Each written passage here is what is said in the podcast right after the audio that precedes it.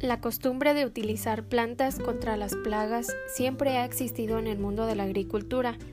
El uso de estas plantas intercaladas entre los cultivos ayuda al buen estado de tu jardín o huerto de forma orgánica y natural. Muy buen día tengan todos ustedes, mi nombre es Melisa Cisneros y el día de hoy conoceremos los diferentes tipos de plantas que nos ayudarán a combatir las plagas, así que no se vayan. Y bueno, comenzamos.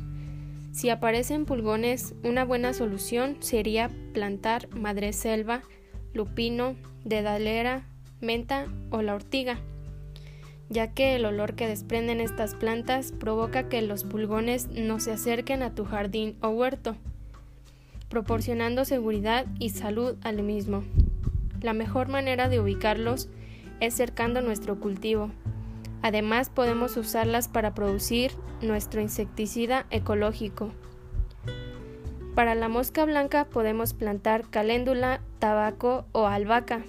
La mosca blanca ataca no solo los cultivos del huerto, también el jardín o las plantas del interior.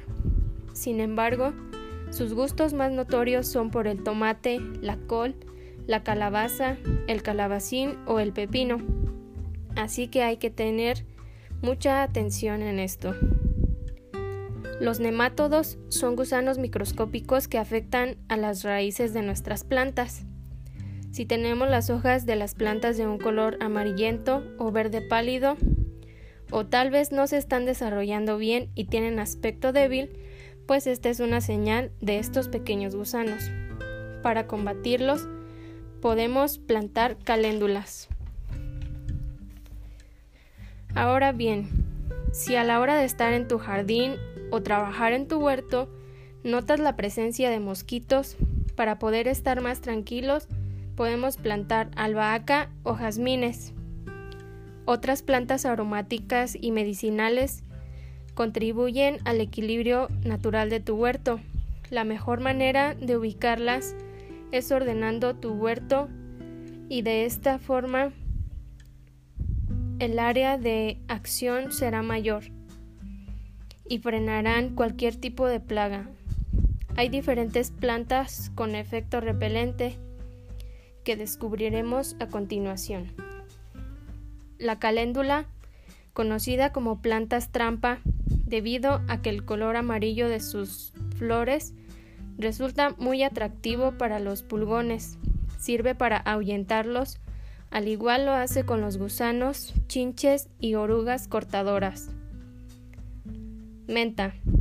Está asociada a las coles como el brócoli, la coliflor y el repollo.